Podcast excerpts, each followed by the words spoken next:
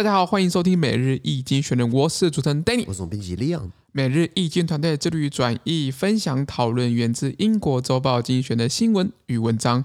广大的听众朋友在 Facebook、IG 及 Medium 看到每天新闻转译哟。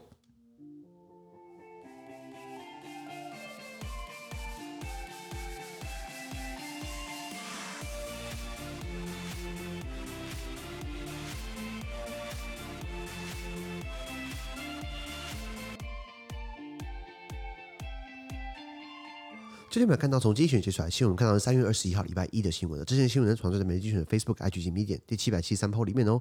今天呢，跟大家提醒一下，马上就要到了三月底四月初了，就是我们的付费订阅制即将上路，掌声鼓励鼓励。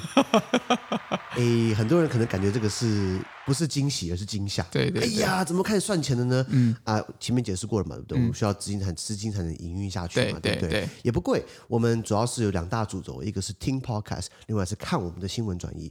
如果两个的话都是要听跟读的话，对不对？两个放在一起呢，原价是二九九嘛。是早鸟的话，可能我们会把它定在二四九。对，如果只要听 podcast 的话呢，一个月是二四九。然后早鸟优惠是一九九嘛？没错没错。马上在很多人问说啊，怎么样可以订阅啊？我们现在跟平台正在洽谈，希望他们不要抽太多了，吸血鬼没有、哎？没有没有没有。那那个就是嗯、呃，我们跟平台洽谈那个比例嘛，对不对？然后我们还要克素材的问题，素材对对对对啊。所以接下来等到他方案出来之后，怎么样订阅呢？我们马上会 po 在粉砖，然后跟他会跟大家讲，一定会让大家知道为什么，因为只有。你知道我们才能拿到报酬、啊，哎，没错，没错，没错，没错，对啊，对啊，对啊，所以请大家拭目以待。对，我们看到这个新闻，第一个新闻啊，中国的外交部副部长呢，他帮俄罗斯说话，原文是这样子啊：Le Yucheng, China's deputy foreign minister, said Western sanctions against Russia were becoming more and more outrageous. Uh, and would only harm ordinary people. His remarks came after Sergei Lavrov, Russia's foreign minister, was reported to have said that his country's cooperation with China will only get stronger in present circumstances. Joe Biden, America's president, has warned of the implications and consequences if China provides material support to Russia. OK，他说，中国外交部副部长呢，乐玉成，乐玉成还是乐玉成？乐乐乐啊，那个破音字嘛，乐跟乐哈。某某玉成呢，他表示哦，西方国家对俄罗斯的这个制裁哦，正变得越来越 越离谱了。我觉得还不够哎，那这跟我们想法不太一样啊。嗯，那而且他说只会伤害到平民百姓，确实也是平民百姓呃遭殃嘛，对不对？对，因为很多俄罗斯老百姓也不想打仗啊。对啊，可是因为这样他们买不到 Uniqlo，然后买不到这个麦当劳，确实也倒霉嘛。那呃，不过在此之前呢，根据报道，俄国的外交部长这个 Sergey Lavrov 也是战狼部长啊，他曾表示哦，在当前的情况之下呢，俄国跟中国两个的合作呢只会变得越来越强大。什么意思？就是中俄一体嘛。那美国 美国中美国总统拜登呢，他表示哦，呃，中国向俄国提供这个实质的支持呢，可能会有有影响，还有以及后果。什么意思？放话了，你不要去支持俄国。没错，大概是这样的新闻。那呃，仗打了三个多礼拜嘛，那我我觉得在我的定义啊，俄罗斯应该打输了。嗯，你这么大的国家打那么小的国家，嗯、然后拖拖了半天，然后还不说是战争，说什么特殊军事行动 （special military operation）。对对。哎，在俄国，如果你今天在社群媒体，或是你今天公开讲说这是战争，对不对？你你会你你会被抓哦。哦。因为他们明文规定这不是战争，这个是特殊军事行动。没错。因为乌克兰政府很纳粹，所以我们要我们要保护在俄罗在乌克兰境内讲俄文的人。这鬼扯淡嘛！是，就像有外来政权跑来，就是说，哎，台湾人有人想要跟我们在一起啊，民进党政府呃迫害他们，迫害他们，所以我们要为了要要拯救他们出兵，这是一个这是一个道理在吗？这个这道理其实是是蛮逻辑上蛮蛮怪的。对对对，那那我不懂他的明白，对不起，我不了解他的这个这个这个。逻辑啊，可是他就是这样喊嘛。那当然，上礼拜四我们讲过嘛，国际法院有十五个法官，有十三个法官基本上不支持这样的一个论点，有两个法官基本上支持这样的论点，就是一个来自中国，一个来自俄罗斯，两个在马吉啊。等于是今天中国大使就说，中国的副中国的大中国驻华盛顿美国的这个大使，呃，叫什么叫什么冯天凯嘛，呃，某某先生啦。然后他也呃，还有中国的这个现在今天今天的岳玉成也讲说，这些谴责或这些制裁呢，无无无济于事。那那什么意思？就是你不要制裁俄罗斯嘛。今天发呃呃攻击别人的国家的人，你不用制裁他，哪有这么好的事情啊？对啊，因为这样如果若不制裁的话，会让他的机会成本很低，对就是让他去针对乌克兰的这样的军特别军事行动，会这个他的成本是低的。所以其实西方各国透过不断的制裁，其实是一直不断的垫高，就是俄罗斯他们做这样子的一个呃这个不太好的这样子啊一个战争行为的这样子一个负责。没错没错。那岳玉成的话，就是一个中国的算是技术官僚吧，算是一个蛮资深的外交官。OK，呃呃学语言，他其实跟那个外交部长王毅蛮像的，两个都学语言出身的，两个都是在。在基层历练过，两个都外派过，然后现在接这个职位。那岳玉成比较特别的是呢，他曾经驻俄罗斯，中国驻俄罗斯大使馆，他。在那边历练过，当过三等秘书、二等秘书，然后当过随行专员等等。他以前在苏联时代，他就外派到苏联去了，然后后来在现在的俄俄国、俄罗斯邦联里面，呃，驻外过，所以基本上他算是比较嗯支持俄罗斯的吧。这样对俄罗斯的整个内部的政府其实也都蛮熟悉的哦。然后他还当过中国驻俄罗斯的公使参赞，哦，还当过公使，嗯嗯嗯，就是一个蛮中高阶职务啦。对，这样这样，所以他讲这个言论不是那么意外。我倒比较意外，就是呃，中国的俄国外交部长 Sergey Lavrov，他就直接就跟你讲说，你们就继续搞我们，对不对？我们会跟中国越贴越近哦。那中国敢不敢跟你贴是另外一回事啦。对，那这个 Sergey Lavrov 他哎七十二岁了。大家看那个俄俄俄俄罗就是俄罗斯的外交部长 Sergei Lavrov，七十二岁，看起来还是很硬朗。真的，他还跑去这个上上上礼拜去土耳其，跟乌克兰的外交部长库雷巴，嗯，库雷巴一起在那边说磋商嘛，对不对？所以七十二岁还是还是蛮忠诚的啦。没错没错。这个这个不要骂他老狗，就是 没啦，就是比较资深的资深，很资深，就是祸害一千年嘛。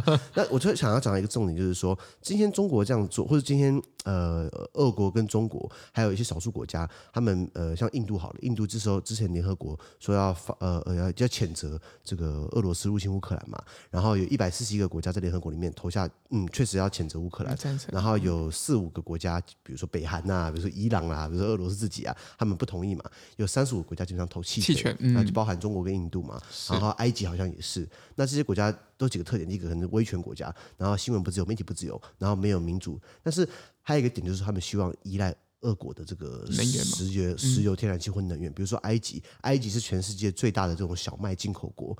他可能拿小麦在做其他的这个加工用途，所以他他今天如果发生战争的话，对不对？他谴责俄罗斯，我已经快拿不到货了，食物价格已经变很贵了。那这样子我还要去加入谴责他的行列，我可能更拿不到货。他不敢表态。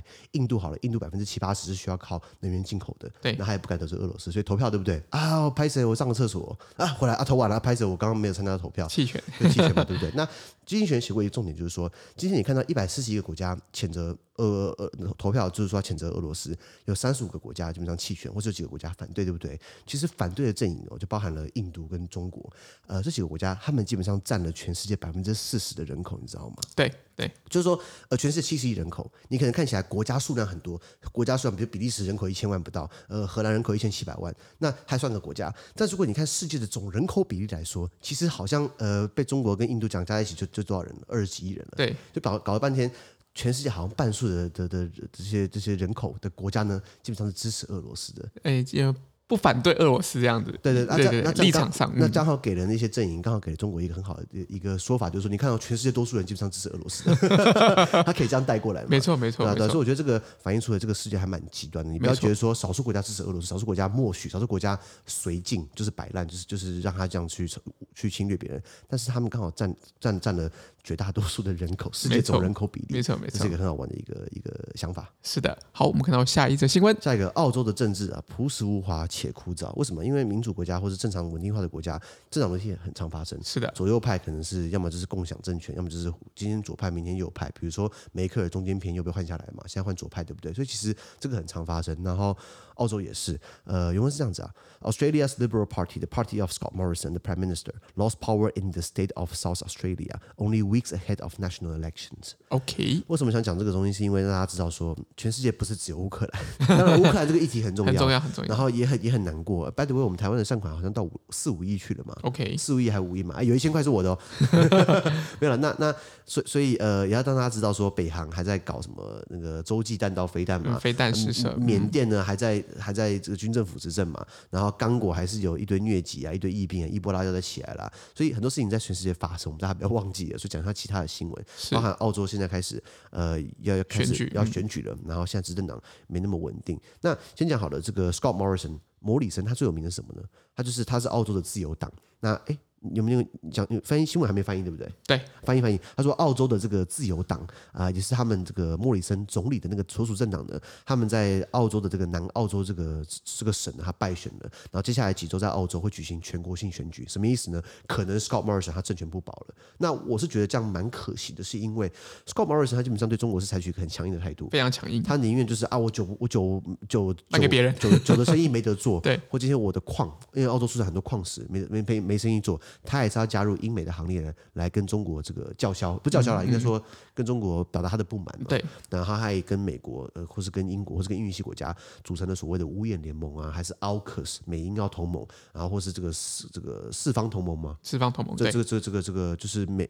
印度、澳洲、日本跟美国嘛，他们就是有很多方式重叠到这样的同盟关系，等于是可以怎么讲？我不想说对抗中国，应该说制衡一下。对，在这个区域里面，因为如果今天中美发生冲突，对不对？台湾第一线嘛，澳洲会是一个很重要的补给。没错，不要忘记，还 by by the way，澳洲其实有很多美军基地，大家知道。那呃，by the way，澳洲其实你大家觉得说它在大洋洲，它在那个太平洋下面，好像。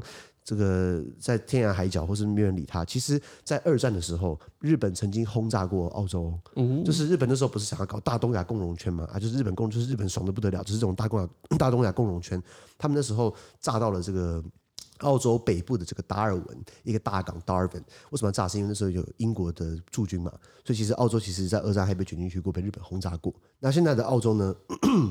主要是由呃，它是一个联邦制国家，主要几个大洲，比如说维多利亚州、新南威尔士州、昆士兰州、这个塔斯马尼亚州、南澳洲 （South Australia）、Western Australia（ 西澳洲）等等的。那可能大家很多人去澳洲可能会打工度假嘛，对不对？嗯、我知道很多人会去这个昆士兰，昆士兰州，昆士兰州那边有个很大的城叫做 Brisbane。布里斯哦，布里斯本，Brisbane，Brisbane，布布里斯班，布里斯本。Anyway，那像我老弟差点就要去念这个 Brisbane，呃，对不起，念昆士兰 University，昆士兰大学。是，然后他就就是到 Brisbane 去嘛，昆士兰。所以让大家知道一下，澳洲国土面积很大，然后去澳洲不要乱跑，因为其实万一乱跑的话，其实你出事前不会找到你哦。就就是就是国家面积很大，太大了。它它人口在三千万左右。对，你说人口中型国家，这国家超级无敌大的不得了，真的大的不得了。对，所以我我是觉得，像我一个朋友，他去澳洲打工度假。然后呃，就是在去那边做工作，他可能不那么喜欢啊，就杀牛了，他就是那种屠宰场嘛，然后就杀牛。他做了两年之后，他再也不吃牛肉。哦，他看到就是一开始崩溃，是因为那个牛从活的，你把它送进去，然后变罐头出来。那个母牛，嗯、他们要杀小牛，母牛会追小牛，就是你不要抓，你不要抓我小孩走，抓走的话就变罐头了。所以其实看了会会变成小牛排，牛牛小排嘛，啊、是是，所以看了其实很难过。那他也不想那份工作，为什么？因为他想要赚钱。后来回台湾之后，他在澳洲做两年，好像存了一百多万，然后就是回来开咖啡厅，然后就圆梦嘛，因为他需要一个圆梦启动的基金嘛，对不对？所以所以很多人会为了这样没办法去牺牲这样的一个做这样的一个选择。那。呃，是觉得说澳洲有很吸引人的移民政策。他们移民政策，因为澳洲你看那个很大的地方，它过去在英国殖民时代，它就是英国把它搞殖民搞起来，就是有计划性的、有系统性的投资，把人给运输过去，然后再设立贸易据点啊，然后军事堡垒啊，最后把它建立起这样的一个一个。一一个一个一个很有效的殖民地，我这样讲哈，那它等于是一个移民社会。所以今天去移民澳洲的话，它有一个相较来说比较公平的一个制度，就是说你今天年轻加分，你会讲英文加分，你学历高加分，你有点数的制的是不是？对对对，点数字的，你有你有专利加分，你有专业加分，理工科加分，等于是说你。如果你又年轻，学历又好，然后你会讲英文，然后你又有科技背景的话，你比较稍微容易移民到澳洲去啊。是是是。二零一八年的十月，我记得二零一八年十月，《经济学人》有一期就是封面是袋鼠，在讲这个 special report 特别报告，在讲澳洲从经济、政治、商业、文化、农业、科技一系列的教育讲澳洲，大家可以去翻一下。那期封面刚好就是一个在跳跳在在跳的袋鼠在在在就是在这样跳。那哎扯远了。他只是讲说，就是呃，Scott Morrison 他等于是采取一个对中国比较强硬的态度嘛，对不对？可是呃，他是他是偏他是澳洲自由党的人，虽然贵为自由党，可是还是中间偏右一点。反对党呢，就是这个工党，那工党就是主要。左派嘛，对，所以有可能就会把它取代。嗯、我是觉得蛮可惜的，是因为怕来了一个稍微对于对岸比较有比较有友善友善的话，那是不是我我们就稍微亏大了嘛？因为至少看到他跟中国比较强硬嘛，包含他会跟这个中国的外交部发言人赵立坚嘛，耿爽哎不耿爽高升的，赵立坚嘛，还有谁啊？华春莹嘛，这边互相嘴炮嘛，对不对？我觉得呃，看看政治这种东西，其实基本上是很。很朴实无华且枯燥的，如果可以搞出那么一点乐趣的话，何乐而不为？对，就像川普今天离任，我好难过。因因为如果今天是川普当总统的话，嗯、我觉得普京应该不敢乱出兵哦。对，因为他因为如果川普。专业当总统的话，可能啊，我觉得他应该会出兵。为什么知道吗？要打啊，不然怎样？你看，至少川普当总统的时候，金正恩乖乖的，嗯，然后一然后阿富汗还那时候还没有出问题，然后呃，乌克兰跟俄罗斯的冲突基本上从二零一四年开始，二零一四年二月克里米亚被抢走之后，两边基本上是很对峙的嘛。那可是，只是川普当总统的时候，基本上那个呃，普京没有出兵嘛，也就是说局面稍微相对稳定一些。然后中国因为贸易战被打趴了，几乎因为因为感觉那个川普感觉好像就是就是对中国好像比较比较集中针对，对，就是他他不是一个按牌理出牌的，是的，是的。那你现在看拜登那种老政客七老八十啊，出来消耗自己剩余价值，没有啦，就就就是四平八稳的啦，四平八稳，就是你可以判断他会怎么做嘛，一样嘛，就在谴责嘛，哦，我们不经济制裁嘛，制裁嘛，对不对啊？可如果今天川普对不对？好，出兵走，然后出兵了，他不不会想太多，他可能顺便借由那个乌克兰这样这样的军事行动，说不定说，哎，跟。其他的盟国说：“哦，我们的我们的飞机很厉害，我们的我们的飞弹很好，快点快点买吧，赶快多买一 些，赶快多买一些吧。”对，想起来了，之前有一次，沙乌地阿拉伯的王储那个宾绍曼跑到白宫去，然后两个开公开记者会，对不对？川普突然蹦出一个手写看板，就跟名嘴一样，然后就说：“哦，沙乌地阿拉伯给我买了几架飞机，然后然后 F 三十五几架，F 四十几架，对，然后然后后面看数字，什么呃多少几十亿美元，然后川普就说：啊，it's cheap，it's nothing，it's nothing for you，买了多少坦克车？哦，cheap，买了多少飞弹？so cheap，然后。因为王储就很尴尬，就是呃，为什么你要在公开记者会讲我们的军购？然后你要讲说买的这个多少价多少钱？便宜啊，很便宜啊！你你很有钱，It's nothing for you。对你来说，这个九牛一毛，只是一根毛而已。然后就看他很尴尬嘛。对。然后那个王储的脸就是，你哪来手写看板？幕 对幕僚直接递上去了，就就就就其实感觉川普他那种就是不可预期性，或者是他对于很多事情其实有不一样的看法。他说不定看到。乌克兰这个是商机，他就觉得说，呃，我们美军也许去那边展现我们的防空飞弹啊，我们的一些呃呃战前指挥所啊，或者那之类，其实可以感觉可以卖更多钱，就感觉川普好像会有不一样的这样的思维跟策略，就是你没办法去预估他会怎么做。对对，没错没错。那反倒像刚刚讲的澳洲总理 Scott Morrison，是他就是中间偏右嘛，偏偏保守偏保守色彩一点点，那他对于中资的态度就比较谨慎一些，是的，这是可以预期的。而川普今天他一上台，对不对？就是啊。涨涨关税，涨中国关税二十五趴，二十五趴是一个很很致命性的关税，没错。没有，本来是十八块十五，二十趴，一直加码上去，而且而且没有停下来的意思，你知道吗？是的，是的，是啊，是啊。好，我们看到下一则新闻，下一个我们看到是乌克兰的难民啊，这个安置在即，什么意思？刚刚给人家安置，从战争发生以来，都已经好几百万人离开他们的国家，被被逼着离开，真的很可怜。今天如果换位思考，今天有人去干嘛去侵略台湾，然后我们被逼着要要要逃逃逃离台湾，其实很难过。是的，寄人篱下，还是自己家还是自己家里舒服？不是？当然当然，原文是这样子啊。Nearly 3.5 million refugees have fled Ukraine since the invasion, putting increased pressure on neighboring countries. Officials in Central Europe said the capacity to house those in need was nearly exhausted. Poland says the influx has increased Warsaw's population of 1.8 million by 17%. More could soon follow. Irna Verenchuk, Irna Verenchuk，这个是 乌克兰文我不会发音。OK OK。Irina Vereshchuk 呢，the Ukraine's deputy prime minister uh, said more humanitarian corridors for those displaced by the war were opening. OK，他说，自从俄罗斯入侵以来哦，已经将近三百五十万的难民，乌克兰难民逃离乌克兰了。那并且呢，他给了邻国，就包含匈牙利啊、摩尔多瓦、波兰啊，波兰很大的一个压力啦。那这些中欧国家的官员们，他们表示哦，安置需要帮助的人的这个动能哦，已经几乎耗尽了，你知道吗？因为床位毕竟是有限的，空间毕竟是有限的。三百五十万人，你说三十五万人就算了，三百五十万人是很大一笔数字，非常大。对，那波兰表示哦，难民这个难民潮使得他们的首都华沙本来一百八十万人口的城市呢，增加了百分之十七，增加了将近五分之一。是，那想想看，想想看，今天增加那么多人，是不是要用水？一定要，是不是要用电？是不是要粮食？是不是要工作机会？是不是要安置？哎，目前那卡干单的，一百八十万人国家，如果今天加了一万八千人，可能还好。如果今天加了二十趴的人，那你的你的用电量会变得很大。嗯，电厂可不可以负荷？这都是问题嘛，或者用水等等的。那而且很快会有更多人到来，没错没错。战争继续打，对不对？乌克兰很多地方都开始变焦土了，比如什么什么赫尔松港口大城啊、马里奥波啊、马里奥波等等，都是就是被呃被乌克被轰炸被轰炸，大家会自然会会会逃离嘛。By the way，像看台湾新闻哦，一堆人名嘴全部变乌克兰专家，超级多，全部变战争，全部变战争专家。你说一位今天是一个退役的军官。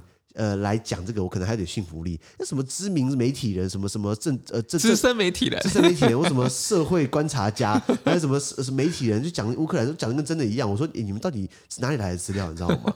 可能可能就是上上网 Google 一下那些资料，对，整理一下。这种这种民主文化，我我真的不太推崇。嗯嗯，我我们这算不算民嘴啊？哎，我们是紧贴经济学人，加一点诙谐的色彩，一一点延伸的，对啊对对，跟时事的一些。而当我看他们讲说，有一个资深媒体人，我现在讲他姓王。我可以讲他名字吗？不行。好，他上那个刘某某的节目，叫《关键某某》的节目。他说什么？哦，欧盟已经让已经同意乌克兰马上加入欧盟了。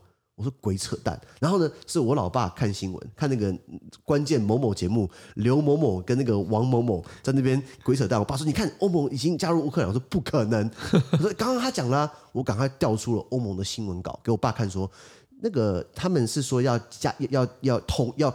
要呃，同意这样的一个呃乌克兰加入的，然后我们同意让他们加入。那在欧盟的理事会，就是各个会员国的政府的头头，他们制定了一个大方向，然后交由下面的执委会去制定细节、制定谈判、制定过程。你不是说今天你今天他发生战争，你马上让他加入，而不能这样搞。是，然后你要最后要所有会员国都要同意哦。所以今天通常一个国家加入欧盟的讨谈判的进程。大概平均上来说要花六到八年时间，OK，不可能那么快。我爸就说什么？你看嘛，他刚刚讲了，我调出欧盟的新闻稿，然后讲说那个把新闻稿调出来，逐字给他翻译给他听，就说他们同意是要加速这样的进程。可是呢，并没有说乌克兰已经加入欧盟的，对，不一样哦，不一样，不一样。名字里面乱乱嘴炮，那个王什么什么乱嘴炮，我看不懂，你知道吗？是，那这样其实很可怕了。不过 anyway，那拉回来。呃，这个新闻讲说，会有很多难民呢，会到了这个欧陆去，会到西欧国家去。嗯、那乌克兰的这个副总理呢，叫做伊莲娜·瓦连舒克，对不起，我不会发名发他名字。他表示，乌克乌克兰的副总理表示哦，正正在因为战争而流离失所的人呢，他们要开放更多的这个人道主义的撤离走廊。什么意思？就是呃，平民的话，你不能轰炸他嘛，不然会战争罪。那你就开放一些路线的是，你你不可以攻击那些路线的。对对，对。不过尽管如此，台湾那些所谓的民主呢，还是讲说，哦，还是很多平民被。被被被被狙杀、被轰炸，对不对？所以他们今天记者的车上班，我们讲了记者因为这样殉职嘛，是的，上面有写 press press 媒体，他一样给你炸，上面一些些小孩，他一样轰炸。所以怎么讲？我觉得俄罗斯可能真的不知道怎么打了，不是又又是很多民主说什么，很多乌克兰，而且很多俄罗斯的高阶将领不是阵亡吗？对，打到群龙无首嘛。对对，可是。不管他们讲的对不对，好了，我我总觉得可能真的打到群龙无首了，因为你在为什么你你要去炸平民的那个民房？你说我已经炸军事设施，你先炸基地，先炸炸军港，你先炸补给线、炸铁路，可能还可以理解。你炸的是民房哎、今天应该是有两个层面啊。第一个就是刚刚立央所说的，就如果今天他们不知道。炸什么？他们可能觉得有一些有一些有威胁性的建筑物或者是群体，他们去攻击。第二个可能性就是他们的雷达或者他们的一些 GPS 定位系统其实是已经失灵的，所以他们没办法去决定他们精确的要炸的军事的设施。By the way，他们可能说他们已经都炸完了，所以所以我觉得就是这有两个方面给大家做参考。对对对，而且这一次难民危机呢，可能会比二零一五年、二零一六年的时候欧洲难民危机，就是从中东。叙利亚内战嘛，中东国家动乱嘛，很多中东国家的人就只是跨过地中海，或是横跨呃走陆路，对不对？从这个小亚细亚走到这个巴尔干半岛，然后到欧洲去。这一次难民危机会比上一次其实更大一波，没错。然后这样等于是给邻国刚刚讲的摩尔多瓦、匈牙利、斯洛伐克、罗马尼亚更大的一个一个压力嘛。那之前英国被骂说英国呃表面上。要接受难民，实际上他的这个行政流程很复杂，很官僚，对不对？那所以，呃呃，英国还被骂嘛，所以他们等于是换个方式，也是开放他们进来。不要忘记，英国脱欧的很大一个吵的因素就在吵移民移民问题，嗯、不想让、哦、不想让这些人可以进来嘛，说什么啊，可以用我们的资源，用我们的健保啊。我跟你讲啊，不安内喝什么？因为在英国来说，你要或者在或者在英国来说，呃，在英国脱欧之前，我记得在二零一五年的十一月。那个时候的首相是 David Cameron，卡麦隆基本上跟那个时候的欧盟执委会主席，这个这个叫什么名字？忘记了。呃，当时的欧盟主席，就就当时的欧盟执委会主席，呃，就是在冯德莱恩上一个，我想雍可，雍可，雍可，对，那个很老的家伙，雍可呢，为了要避免英国脱欧呢，他跟英国首相抢那个卡麦隆达成一个协议呢，如果今天你欧盟的人到你英国去。要用你的福利，对不对？他们要先贡献，好像四年到七年，你要先缴费，你才能够以后使用的资格。Oh, okay, okay. 等于给欧盟、给英国开了这样的一个条款，给他加给给他加了一个弹书。然后卡梅隆就说：“你看啊，欧盟为我低头了。”对，所以你今天后来脱欧阵营把它放大，罗马尼亚人、波兰人一来就把我们的肩膀耗光了。后来发现，其实你英国人根本就耗最多，当然了，一定是这样。移民耗的是少数，你知道吗？啊，可是就是移民是一个他们在争吵的一个一一个一个点，重要面向，嗯，一个重要面向。所以呃。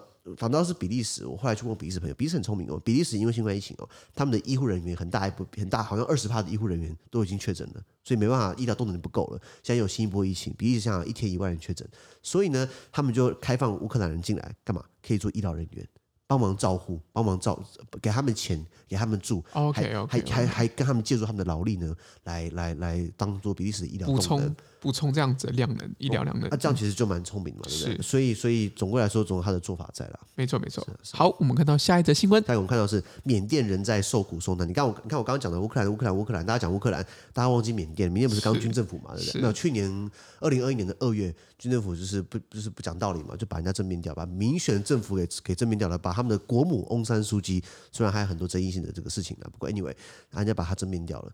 可是我们大家好像忘记缅甸了，所以经济学人提到，因为是这样子啊。The Burmese army's rap sheet grows ever longer, already accused of committing genocide against Rohingyas, a persecuted Muslim minority group. Uh, it can add war crimes and crimes against humanity to the list, according to the UN. Since seizing power in 2021, it has sought to uh, quash the armed resistance movement that the coup inspired by bombarding towns with airstrikes, torturing prisoners, and burning scores of civilians uh, alive, killing at least 1,600 people. Not that anyone would know from reading state media, which carry uh, gripping, uh, uh, gripping articles about land management and the price of salt.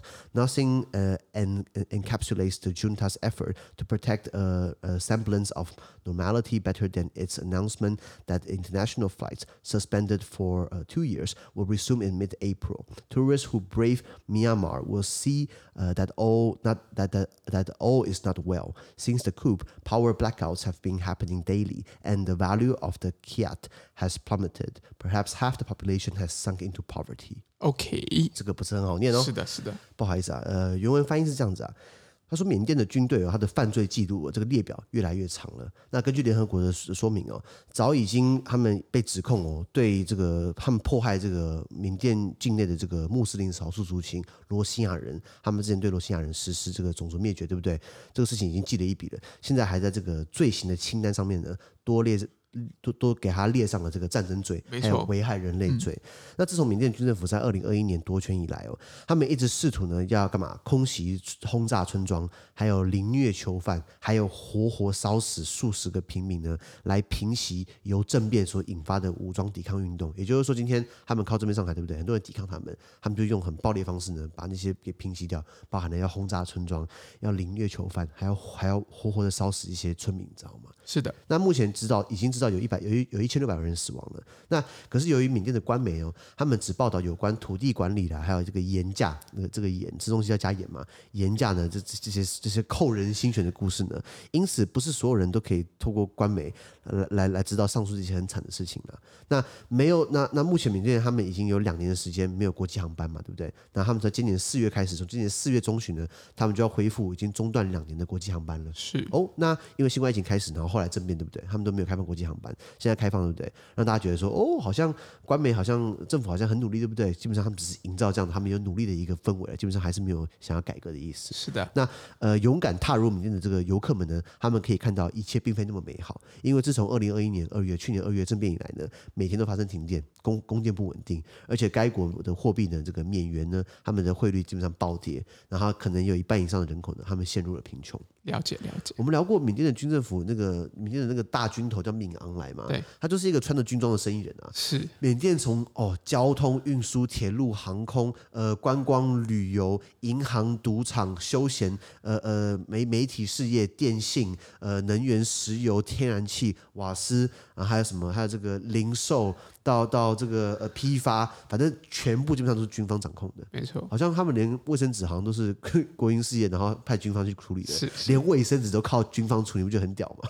对，军商真的是非常的大，难难怪军方要拿枪起来，就是压压自己的人民了。当然，当然，对对。那所以他们呃，所以他们是穿着军装的生意人，生意人嘛，对不对？那当然就是有了枪，然后有了权，干嘛？就是挣刀子嘛，就很好赚嘛，对不对？这土匪文化嘛。那好不容易之前有一个民选，后来把它推翻掉，然后一直以来都是大家忘记。那当时候去年二月的时候，我记得很多国家不是抵制缅甸嘛，然后中国向缅甸伸出援手嘛，他们说坚持要捍卫缅甸的这个领土完整，还有他的这个国家的什么稳定性什么之类之类的，对的。那所以，那自从那时候，缅甸政府他军方以来呢，呃，有很多这样的一个暴行嘛，包含美国的国务卿布林肯呢，他们也说，呃，缅甸军方对他们的少数民族罗兴亚人那个穆斯林族群呢，实施这个种族灭绝。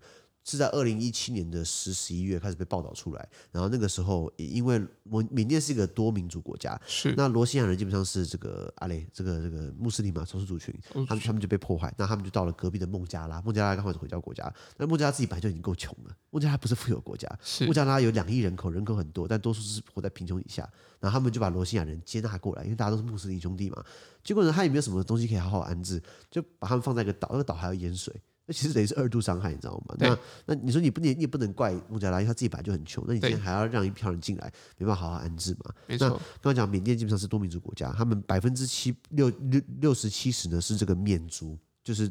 主要族群还有一些什么克伦族啦，或是这个孟族啦，或是这个若开族，是它，然后还有这个也有也有印度裔的，也有克钦族。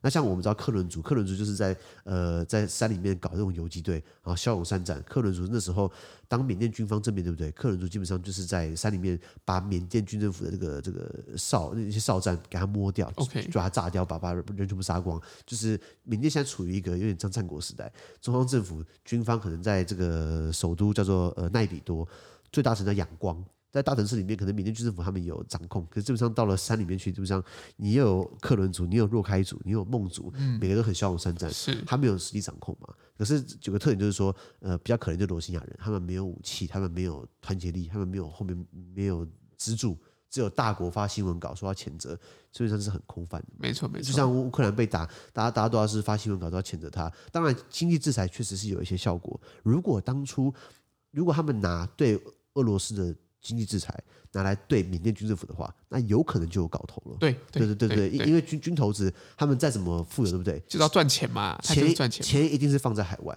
不可能放在缅甸，对不对？我说瑞士，对瑞士最好就是给他揭露出来，你们到底帮缅甸军头子藏多少钱？是是是，对，一定是嘛。那那那那那，所以如果今天你把他的海外资产冻结冻结了，可能军政府就好了，好了好，不玩了不玩了，那我先退休好了。你可能我已经好几亿了，不不好几好几百亿了 啊，不差那几个亿算了，你知道吗？是是，对啊对，所以大家不要忘记缅甸。那现在很多人因为缅甸军政府暴政呢，还是陷入贫穷。翁山苏姬记得那个时候他被抓嘛，他们给他搞一个莫须有罪名，说他违反防疫规定啊，没戴口罩。然后哇，如果这样的话，那应该很多人都没戴口罩啊。然后他说什么他违法进口了这个对讲机，对，walkie talkie，walkie talkie。我靠，这个竟然是个罪。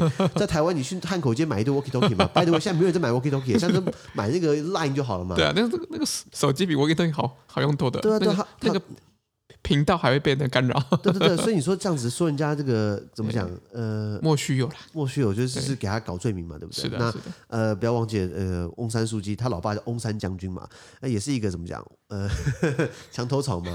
翁山将军跟日本人合作，跟英国人，他是跟他跟日本人合作赶走英国人，然后又跟其他人合作赶走日本人，然后后后来他自己被枪毙掉了，不，他自己被政变，然后被人家暗杀了。所以基本上，呃呃，对他查缅甸历史哦，他从英国人离开，日本人离开到近代好了，他都很少有民选政府。都是军政府在 run，没错没错。二零一七年，缅甸军政府开始，呃，应该说缅甸政府呢，跟军方一起呢，在迫害罗兴亚人。那个时候，翁山书记还去荷兰海牙的国际刑事法庭呢作证，为军政府背书，说军政府没有滥杀罗兴亚人。全部人吓傻了，说你公上面销毁，你是诺贝尔诺贝诺贝尔和平奖得主，是确实有人被屠杀，你竟然不敢，你竟然没，你竟然说没有，视若无睹。可是呢，那当然很多人解读了，第一个他不敢得罪军政府，现在看起来。当初应该得罪的，因为反正他还是被软禁嘛。然后第二个呢，基本上他们也是不太喜欢罗兴亚人，因为他们罗兴亚人基本上占缅甸一大块呢，也是不缴税啊，也是不听中央政府的话，然后也是也是很排外。OK，找个理由把他们弄掉。可是不管怎么样呢，弄弄相报何时了？是的，是的。我倒希望是展颜消夙愿，一笑泯恩仇。是的。好，那我们今天的 Podcast 就到这边，而明天有其他新闻呈现给各位。那对今天新闻任何想法或想要我们讨论的话，都欢迎评论区留言哦。还有啊，这边也很难进啊，多难进点，就像是缅甸军政府很难把他赶走一样。那他们那个是好几百亿赚来赚去的，我。我们就是小额经营、小本经营。我们接下来推付费订阅制，请大家考虑拜托加入我们的付费订阅制。如果想要听 Podcast 以及看到新闻转译，对不对？两个方案一起听加读的话，一个月是二九九嘛？是，早鸟优惠二十九。对，如果今天只要听 Podcast 的话呢，一个月是二十九，二十九，早鸟优惠一九九以上。资讯都会提供在每日一行的 Facebook 粉专，以大持续关注的 Podcast、Facebook、IG、YouTube 跟 Medium。感谢你收听，我们明天见，拜拜。拜拜。